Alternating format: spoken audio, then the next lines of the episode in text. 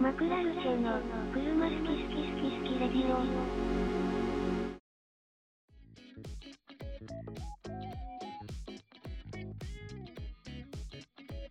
こんばんは。こんばんこんばんは。は。今日も始まりました。車好き好き好きラジオ。えー DSE に乗ってる加藤です。今日は私加藤の DSE が1年経ったということで、1年間使用レビューのテーマで話していきたいと思います。今回のメンバーはこちらの方々です。どうもこんにちは。アコード URR に乗ってます。北川です。シルビアに乗っている井上です。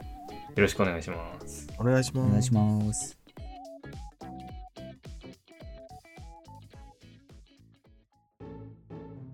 マクラルチェの車好き好き好き好きレディオ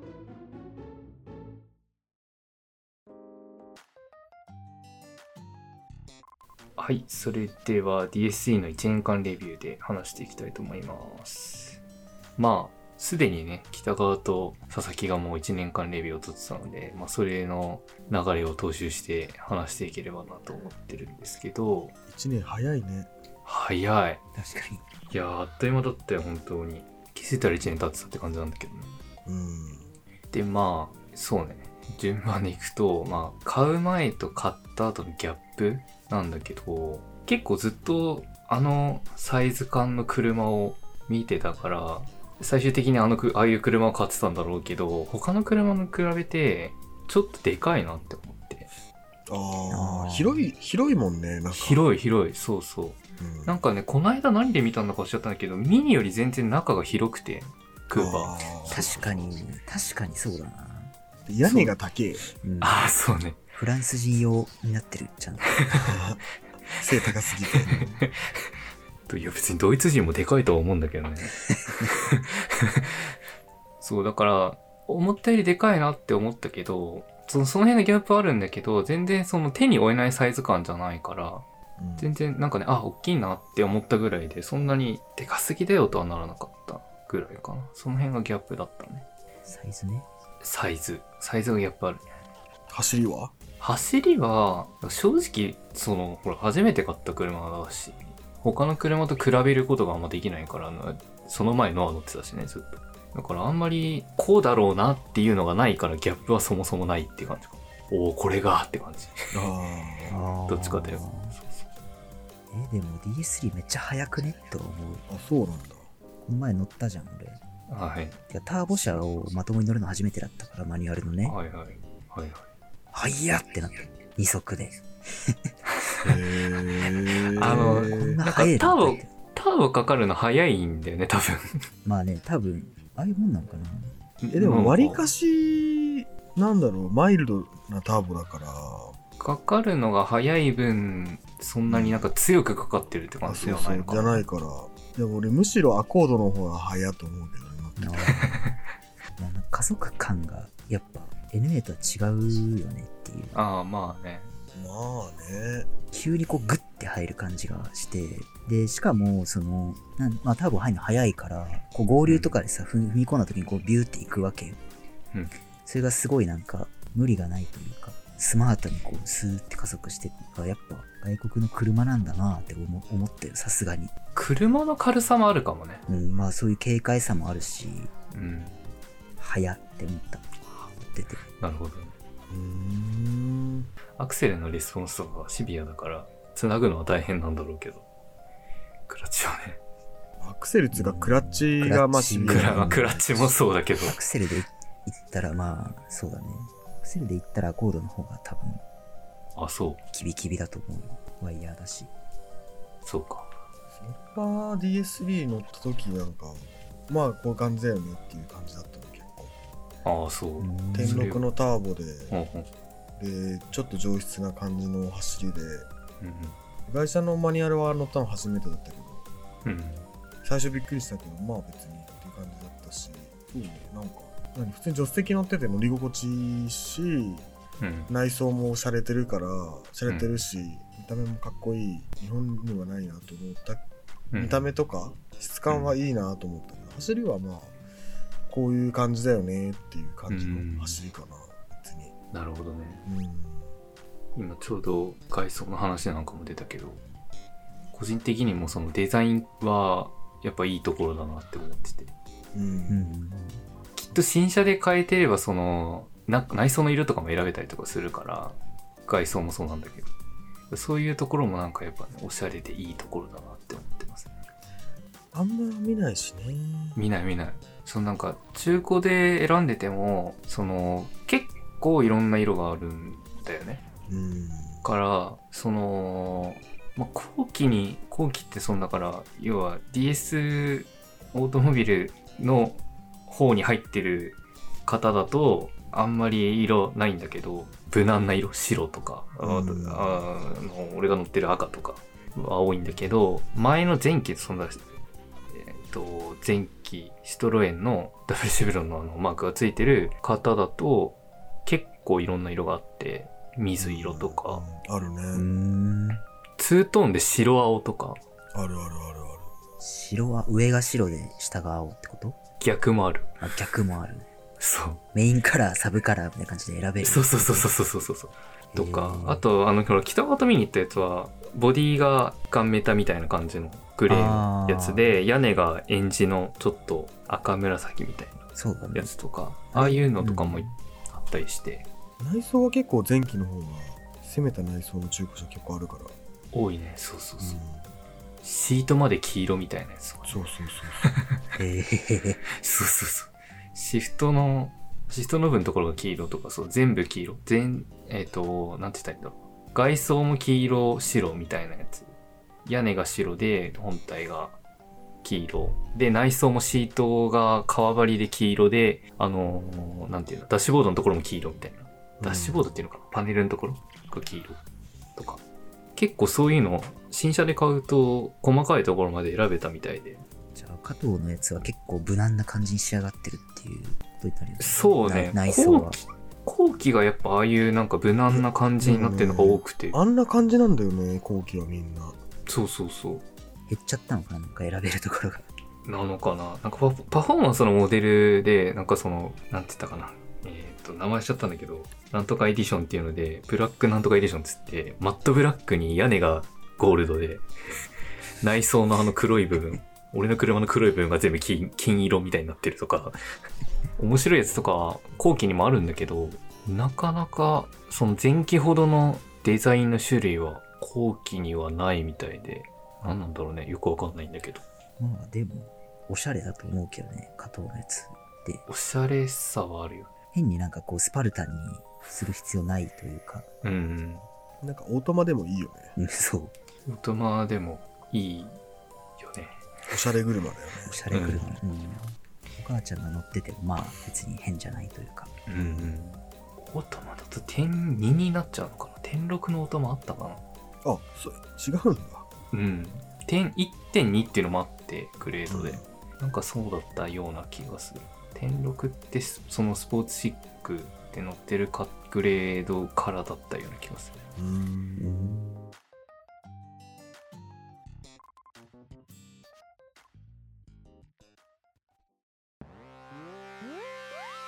マクラルチェの車好き好き好き好きレディオ。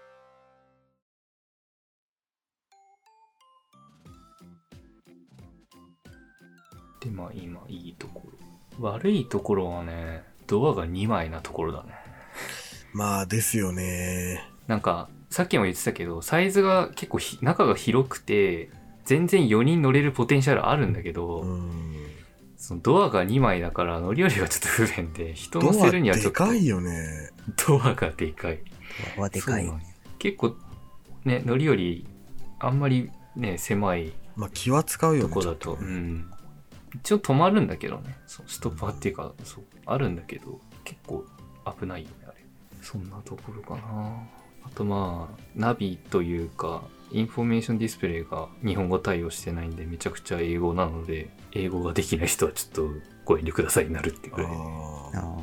曲とかもねなんかそうそうそうそうそうあの Bluetooth 対応してるからあの全然そういうところは音楽聴いたりとかラジオ聴いたりとかは全然不便しないんだけど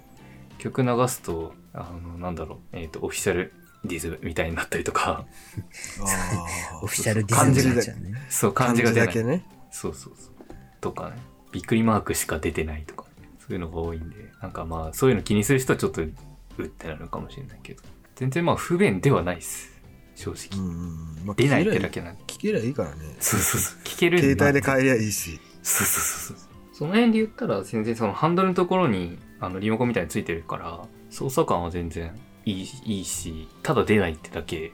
ですねあれいいよね。なんかあの、クルコンみたいな感じに棒でそうそうそうそうつそういてるから。あれってさ、うん車外のステアリングにしてもあれはい生き残るってことだよね。多分それはあのめっちゃいい本体というかあのなんていうんだハンドル側じゃなくてくっついてる側ね首側についてる車側にそうそうそうそうそう側についてるから多分残ると思ういいですね。うんそんなところかなあと壊れたところ壊れたところ今のところないです1年乗まっあてて、距離安だからね素晴らしい。うん2.5万キロだったかな何万なんどんぐらい乗ったの1年で8000キロぐらい今3万1000かに1000もいってないかもしれない1000ぐらい3万1000ぐらいなんでまあまあまあまあ別に六そんな七超乗ってるって感じでもないね、うんうん。で、なんかあの、いササービス、チェックランプっていうのが、点検してくださいみたいなランプがあるんだけど、インターバル、インターバルでとかで出て出るるから、そうそうそうそう、出るから、なんか、どんぐらいだったかななんか、6000キロとか7000キロぐらい走ったら、距離の横のところに、あの、スパナのマークが出て、ああそろそろチェックしてくださいね、みたいなのが出始めて、ちょうど1年経ったら、あの、サービスって、そのチェックランプ、ランプがついて、行ってくださいっていうのが出たんだけど、その日のうちに、ちょうどい、その何、点検行く道中で着いたから、ちょうどいい感じだったけどねそうそうそうそう、消してあげるよって言われて、え見てもらったけどどこですあれしたのあの、ノア見てもらってるとこ。ああなるそうそうそうそう。オイル交換しに行くついでに行っほどねたら、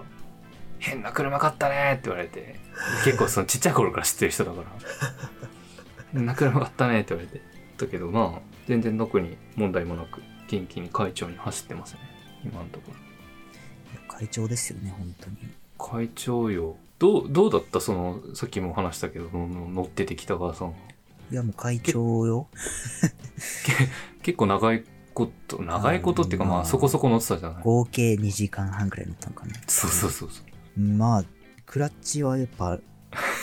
ね、癖あるけど、まあ慣れちゃえば、うん。まあの、まあ、前ほど乗れなくはないって感じだったけど。ま あ去年のね、納車したての時はね、視点も高いし、車もちっちゃいから別に、車幅で困ることは特にうん。ないし、シフトもまあ結構スコスコ入るし、いいんじゃねって思うけど、うん。あまあ、気になったのはスイッチ類がマジで日本車とかけ離れすぎてて、初見じゃわからなすぎるっていう。確かに。あライト系の付け方とか、あ、はいはい。ワイパーの使い方とかがマジでわかんなくて、めっちゃ雨降ってた時にワイパーつけようと思ったらなんかリアウィンドウのウォッシャー液みたいなのがずっとなんか出っ放しみたいになっちゃ って、どうどうやって、どうやんな、なんでこれこうなっちゃったんだろうみたい何も説明せずに渡しちゃったからな。ね。マジでわかんなかったあれ。ハイビームもさ、あれ前にさ、出してさ、はいはい。ハイビーム固定するじゃん、大体。はい。普通ね。普通。まあ日本車もそうだし、ドイツ車もそうじうゃん。ん。はい。けど DS3 は2回こう何ちょっと半押しするとパッシングでグッてやると あれなんだねハイビーム手前に。そうそうそう手前に手普通の車って手前だとパッシングで終わりなんだけど、DS3 はそう2段階になってて、そうそうそう全部同じ方向なんだよね。そうなんだよひどっちも引くんだよ。それがもう分かんなくてこう前にこう一生懸命押すんだ けど引かんねえなつってこれパッシングしかできないよつってってやってた確かに最初、そうね、乗り始めの時それは困った。パッシングできないなと思って。あ確かに。とあとあのはいはい。左あひ右ハンドルで左ウインカーのマニュアルってめっちゃ忙しくないっていう、あー確かに。左手がね左手が左手忙しいウ。イカ出して1足入れてブーってこう曲がろうとして途中で2足入れるとか合流するときにウインカ出してシフトチェンジしながらとかやるときちょっと忙しいって いうあのエディションだけ説あるよねってみ左ハンドル右ウインカーの車なんてないよねこの世に左ハンドル左ハンドル右ウインカーあーあんまないだろうねうん。だよ確かに。まあキャラクターですねそれも慣れないとちょっとあたふたするよね。ライトができないとか、ウィンカーと右手、右手じゃない、左手が忙しいとか。うん。というか、あれを普段乗ってると別の車乗った時に絶対迷うっていう逆 にっていうのはありそう。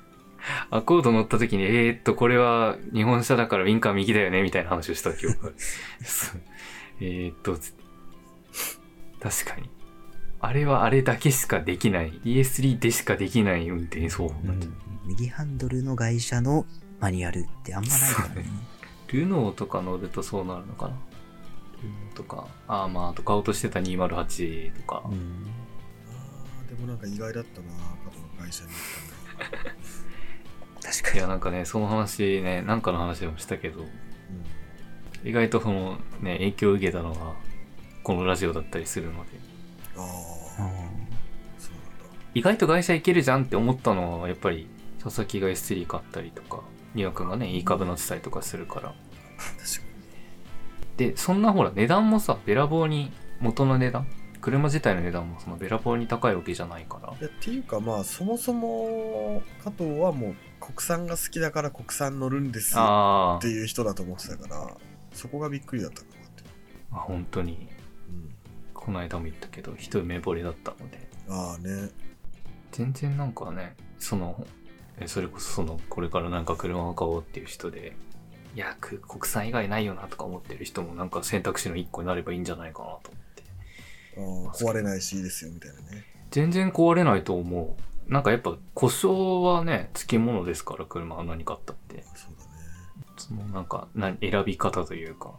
なんか同じような話をどっかでしてしましたけどこの間保証をつけるとか物を見るとかそういうのをしてれば別にそんなによほどのエラーは出ないかなって思いますねう結局、車の壊れやすいって年式と距離だと思うけどね。うんまああと前の人がどうやって使ってたかうんとかだと思うんだけどよっぽどなんか変なの買わなきゃ。うん現に壊れてないし、DS3 も。S3 もそんなそうにそうそう全部壊れてるわけでもないし。んでも壊れてる回数は多分シルビアの方が多いけど金は S3 の方がかかっ てる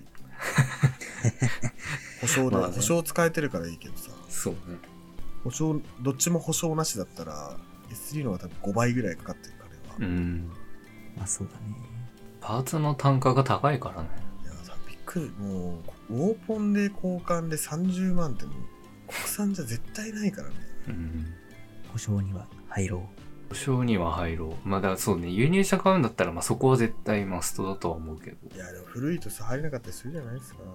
あまあね。そうだからねそこもまああれだよね DS3 はわりかし新しい車だったから面白いから入れたし、アストンマーチンじゃありません。マセラティじゃありませんとかなっちゃ うけど。保証入るとき。選び方が良かったもんねうん。まあ、だからそれで言ったら、そのプジョーとか、ルノーとか、フランス2で言ったらね、その辺は結構、あまあ、壊れやすさはちょっとわかんないけど、保証できないけど、そういうところだったらね、確実に保証は年式新しければ入れるだろうし。うん候補には全然ね入って入れられると思うんでって感じですねそんなところかな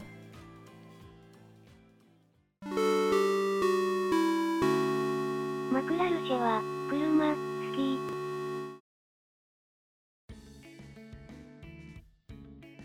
まあ、DS3 まあ1年乗ってみてっていうところでやっぱり車の個性は出ますね被らないし街で全然見かけないし本当に見かけても片手で足りるぐらいしか見かけたことないからそう結構個性は出るかなっていうのとあとそのインテリアエクステリアの色とかカラーだったりとかシートの質感だったりとかはすごくおしゃれに選べるのでそういう車乗りたいなっていう人はぜひぜひ乗ってほしい車に勧められる車だなって思ってますねただ逆にそのなんか、えーいろんな人を乗せる多く人を乗せるとか荷物はね乗るんだよトランクはそんな狭くないから荷物は乗るんだけど人を乗せるってなるとドアが2枚だったりとかそういうちょっと不便なところはあるからまあなんだろう人乗せるひことが多い人とかそういうのが好きっていう人はちょっとおすすめできないかなって感じですねまああと一つ、うんまあ、ちょあんまり車どうこうってあんま関係ないんだけど、加藤マジで車買ってからふっかるになったよね。